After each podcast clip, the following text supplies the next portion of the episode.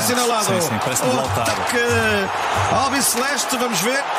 Não, não, é, é golo da Argentina. É isso mesmo, golo da Argentina.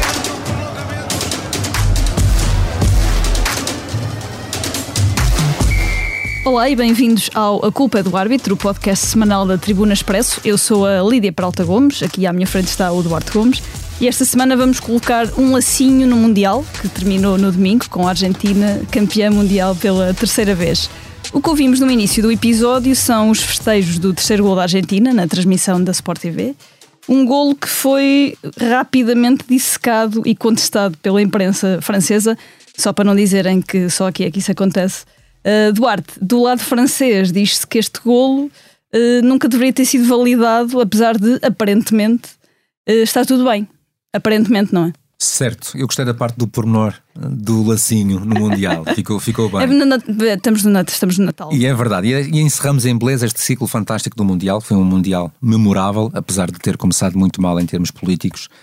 Desportivamente correu muito bem. Este, este lance é um lance interessante, Lídia, porque, de facto, tecnicamente, e eu aqui vou sublinhar a palavra, tecnicamente, há aqui um erro de arbitragem que devia valer a anulação do golo. O que é que aconteceu? Quando Messi marca o golo, estava pelo menos um jogador suplente junto da sua linha lateral, perto do seu banco técnico, já a antecipar o festejo do, do- desse remate vitorioso com, eu diria, um pé, um pé e meio dentro do campo. Ora, tecnicamente, voltamos à palavra, a lei, a letra da lei, diz que se uma equipa marcar um golo com uma pessoa a mais, seja ela um jogador de campo que esteja cá fora, um suplente, um substituído, sub- um, um jogador expulso, qualquer pessoa a mais, um treinador, ah, esse gol deve ser anulado e a equipa punida com pontapé livre direto no local onde essa pessoa estava. Ora, esta regra, e aqui que é preciso ver a diferença entre o espírito da lei e a sua letra, esta regra não quis punir momentos como estes. Esta regra foi pensada para punir, de facto, aquelas equipas que maliciosamente tinham vantagem numérica irregular sobre a outra. Por exemplo, um jogador entrar deliberadamente, ficar numa zona de jogo ativa em que pudesse perturbar os defesas, distraí-los ou ter alguma vantagem para o golo. Ela foi pensada para punir essa batota. Os pontapés de penalti, por exemplo. Por exemplo, ah, por exemplo, portanto, neste caso concreto, o que acontece é que um jogador, ah, repito, antecipou um festejo, um momento muito incontrolável. Ah, estamos a falar de uma final do Campeonato do Mundo, uma situação que acontece a 40 metros, eu diria, do local onde a bola entra na baliza, perfeitamente inócua, acidental, sem qualquer batota, sem qualquer premeditação. Ele nem deve ter reparado que lá estava. Se nós pensarmos bem, imagina quantas vezes um jogador suplente que eh, é substituído e dá a volta ao campo para ir para a zona do balneário, tantas vezes atravessa o campo por dentro da bandeirola de canto para cortar caminho. E nesse momento aquela equipa está momentaneamente com 12 jogadores. E ele até passa o campo de propósito, mas não passa com maldade. Alguém acha que se na outra baliza houvesse um golo dessa equipa, faria sentido anular um golo por causa desse preciosismo técnico? Moral da história. Se é verdade que a letra da lei impõe a anulação de golos quando há vantagem numérica irregular, também é verdade que o espírito diz claramente não é neste caso. Uh, como não é em tantos outros em que a letra da lei diz uma coisa e aceita-se que na prática se faça outra. Eu dou-te o exemplo dos lançamentos laterais, em que a bola tem que ser executada onde a bola saiu e pode ser um ou dois metros ao lado e ninguém diz nada. Eu dou-te o exemplo das faltas a meio campo, que têm que ser assinaladas onde aconteceram e se marcarem dois, três metros ao lado ninguém diz nada. E porquê? Porque é inócuo. Não há maldade, não há aproveitamento, não há vantagem. Portanto, a moral da história, é esta. Eu compreendo, co- compreendo o fundamentalismo francês e até Na hora da derrota, é? algum fundamentalismo também português que vi por cá, eventualmente motivado por outras guerras, eu diria CR7 Messi, ah, mas que, perdoem- perdoem-me, mas para esse peditório não dou. Este golo ah, ah, devia ser validado e foi muito validado porque era isso que o futebol esperava. Como tudo na vida, bom senso. Bom senso e neste caso concreto ainda mais. Uh, este, esta final um, foi uma final uh, fantástica, como, como já falámos a nível desportivo, e teve, teve alguns, não, não vou chamar casos, mas lances que, que, vale, a pena, que vale a pena falar. Um, é uma, é uma final marcada uh, por três pontapés de penalti, que não é assim muito, muito, muito normal, nos quais não houve qualquer dúvida para, para o senhor Massiniak. Um, e ia, te pedir também para, para analisarmos esses, esses lances. Certo. Os dois primeiros eu diria que são penaltizinhos, ou seja, uh, uh, dentro de uma escala de pouco, uh, médio ou muito, foram pouco. Mas eu aceito que foram porque era completamente impossível afirmar o contrário. Ou seja, um, tu tens no primeiro lance Di Maria sofre um contacto nas costas com a mão, há ali uma basculação, ou seja, há um movimento do braço que parece fazer alguma força, e também um toque no pé do Di Maria que é provocado pela própria corrida do Di Maria à frente do adversário. Ah, e, portanto, o árbitro estava legitimado para entender que aquela queda teve uma causa e efeito que foi aquele contacto anterior. Não é um penalti do outro mundo, nunca poderia merecer intervenção VAR, mas é impossível dizer que o árbitro errou e, portanto, tem o benefício da dúvida. No segundo lance, o, lance do penalti do Otamendi, a infração parece mais clara. Ou seja, ainda que sendo um lance de interpretação e também subjetivo, há ali um braço sobre o ombro do jogador adversário que parece já fazer alguma força para o carregar, e além disso, e isso depois vê-se na repetição, há um toque com o joelho na parte de trás da coxa do jogador. E portanto, aqui eu diria que é um pouco mais penalti do que o lance do Di Maria. É, repito, um lance que o VAR também não poderia intervir porque é um lance de interpretação, mas aqui aceito com mais conforto a decisão do árbitro. Quando, quando tu dizes que o, o, o VAR, nestes casos, não pode intervir, é, é, é, é, por causa dessa questão da interpretação, ou seja, o VAR não pode dizer, olha, afinal, eh, se calhar esse toquezinho que tu viste não é suficiente. O VAR não pode intervir não, neste, ele poder caso. pode. O que nós estamos a falar, porque cada um tem a sua interpretação do lance e o que não é claro para nós pode ser muito claro para ele. Repara, aliás, uhum. muita da discórdia que existe no futebol tem a ver com este tipo de perspectivas diferentes. A questão é o protocolo. O protocolo diz que se o erro não for muito claro e evidente, o VAR não deve intervir. E eu acho que neste tipo de lances que estão em causa avaliação de intensidades e de contactos que são sempre subjetivos, nós nunca percebemos bem se a carga é suficiente ou não para criar aquela queda. Acho que isto é um lance catalogado de não intervenção, porque não, nunca seria um erro claro do árbitro se ele não marcasse o penalti. Se o árbitro entendesse que aquele contacto era insuficiente, por exemplo, por força do seu critério mais largo durante todo o jogo, que ali mantivesse, o VAR não devia dizer vai ver. Poderia fazê-lo se na opinião dele realmente fosse um erro claro, mas teoricamente para este tipo de lances a menos que seja uma carga muito, muito ostensiva, daquelas cargas de derrubar a séria, em que um jogador uh, cai desamparado no chão, à partida o VAR não deve intervir. Protocolarmente não deve. Concordo ou não com a marcação destes lances, neste caso. Uma coisa que se, que se tem a dizer é que o árbitro manteve o critério. É, e este foi um dos grandes méritos de uma arbitragem que para mim foi muitíssimo bem conseguida. É preciso que as pessoas percebam que estamos a falar de uma final. E ela não é apenas intensa emocionalmente para os jogadores e para os adeptos um árbitro que é nomeado para uma final de um campeonato do mundo sente muito o peso da responsabilidade do seu desempenho, sente muito os olhos de milhões e milhões de pessoas em todo o globo e sente muita honra de dirigir um jogo e ser nomeado para um jogo que é o jogo que decide tudo a este nível, não é? E portanto é o ponto máximo da carreira de qualquer árbitro, como é para um jogador. E portanto não é fácil manter o discernimento e assinalar três pontapés de penalti todos coerentes, e então o último, podemos já lá ir para lá, é o mais claro de todos, é um braço evidente, fora do corpo, a, a desviar a trajetória da bola, portanto nada a dizer.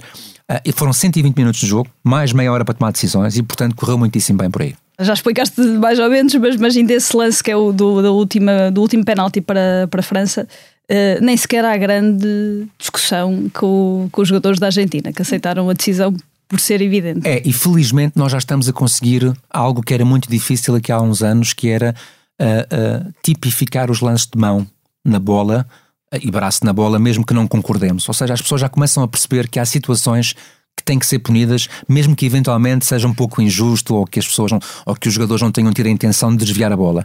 Este é um caso exemplar disso. O jogador faz a abordagem para o remate com o corpo, mas há ali um braço que foge para a esquerda. Se me perguntares, ele quis cortar a bola? Não mas ele tem um movimento deliberado com o braço, ou seja, aquele braço afastou-se do corpo e ainda por cima tem uma consequência eficaz que é desviar a trajetória da bola. Portanto, não havia qualquer dúvida aqui. E aqui sim o VAR intervia se o árbitro não tivesse assinalado este pontapé de penalti. Agora que, que, acabou o Mundial, é uma boa altura para fazermos aqui um pequeno balanço do que é que foi a arbitragem neste torneio do, e do uso da tecnologia, eh, que teve várias, várias novidades no, no Mundial. Eh, uma, arbitragens que falou-se um bocadinho, se calhar, a mais da arbitragem, eh, não só.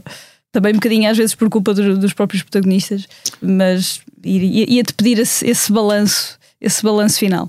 Não, o balanço, já, já tivemos aqui a oportunidade de falar sobre isto e eu não mudo muito esta opinião. Um, na minha opinião, as arbitragens ficaram aquém do que eu estava à espera. E isto não quer dizer que foram más ou que foram todas más, pelo contrário, houve excelentes arbitragens e o desta final foi desse exemplo. mas a, a, a, nossa exigência para este tipo de competição tem que ser muito grande. Primeiro, porque estão lá os melhores dos melhores de cada confederação. Depois, porque a, a, a tecnologia foi montada para, a, a um nível brutalíssimo em termos de investimento, até ao nível, por exemplo, daquela que foi aplicada para o fora de jogo, que dava aos árbitros um conjunto de ferramentas tremendos para acertarem mais. Além disso, nós tivemos 10, 11 árbitros em cada jogo, com funções completamente distintas, como é óbvio, ou seja, tínhamos muita gente a ver o mesmo. Portanto, a nossa exigência tem que ser a máxima. E perante essa exigência, acho que ficou aquém. Houve jogos, nomeadamente na fase de grupos, que foram mal arbitrados. Notou-se muito alguma inexperiência de árbitros de confederações que têm ligas domésticas menos competitivas. Por exemplo, no árbitro da Zâmbia, que de facto eh, não teve um jogo feliz no Bélgica-Canadá e não voltou a arbitrar. Mas outros casos também de árbitros eh, até mais experientes em termos competitivos, o árbitro alemão, eh, por exemplo, o árbitro espanhol, que fez um, um, um, trabalho muito aquém daquilo que é a sua capacidade e competência técnica habitual e, portanto, às vezes não corre bem e também todos nós temos os nossos dias, acusamos a pressão, mas eu diria que na fase final as coisas melhoraram bastante e aí sim, com os árbitros mais experimentados e mais competentes, salvaguardados para essa fase da competição, as coisas correram melhor. Tu querias também deixar aqui, eh, até um bocadinho fora da, da arbitragem, algumas notas sobre, sobre este Mundial que, que acabou agora no domingo. Certo, e para deixar aqui uma, uh, sublinhar aqui um, um, gesto particular e dois mais globais, mais de, eu diria, mais institucionais.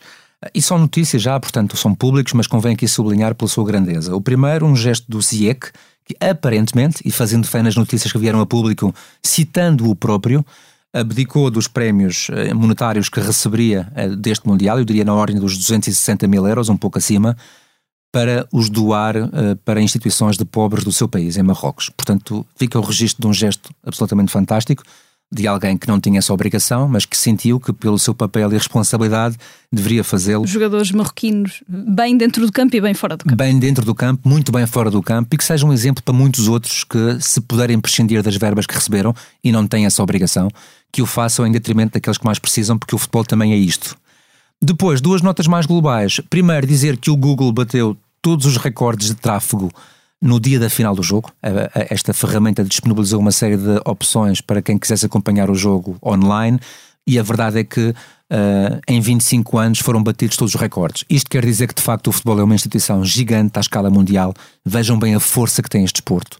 Isto também obriga-nos mais uma vez a sentir a responsabilidade uh, de quem está em campo perceber o exemplo que dá para os outros. E portanto, uh, neste caso, fazê-lo de forma correta, das melhores formas, porque o poder do futebol é absolutamente avassalador. E por último, dizer-te que a FIFA, segundo um relatório, aliás, segundo uma entrevista do próprio uh, presidente uh, Infantino, uh, disse que no período entre 18 e 22, que é o período que mediu um Mundial do outro, investiu cerca de 6,5 mil milhões de, de, de dólares um, neste Mundial e que teve um retorno de cerca de um, um, mil milhões, portanto, neste caso, ou seja, um, um, retorno em termos de faturação, mas que também será um lucro bastante proveitoso, para dizer também que uh, foi recorde absoluto em termos de retorno publicitário, em termos de vendas de camarotes para empresas e em termos de vendas de direitos de transmissão televisiva. Aquilo que era um flop inicial, por questões obviamente relacionadas com direitos humanos, acabou sob o ponto de vista de marketing uh, e comercial bem, por correr muitíssimo bem e mais uma vez sublinha o enorme poder que o futebol tem à escala mundial. Mil milhões de, de dólares, que é aproximadamente quase o mesmo em euros, e é, é, digamos que é um bom pé de meia. Uh, e agora que terminamos uh, este Mundial, que a nível desportivo vai deixar muitas saudades, está levantada a placa do tempo de compensação. Duarte, hoje vais falar eh, do teu primeiro jogo de sempre como árbitro principal, eh, um jogo que na verdade não estavas à espera que fosse o teu primeiro jogo como árbitro principal. Não, e só para enquadrar as pessoas, quando um árbitro acaba o curso e vai começar a atuar, não é? aqueles primeiros passos, regra geral, e é uma questão que todas as associações de futebol o fazem, os seus conselhos de arbitragem, começa como árbitro assistente. Ou seja, e em jogos de iniciados, juvenis, que é para ganhar alguma rodagem, alguma aprendizagem junto de colegas mais experientes.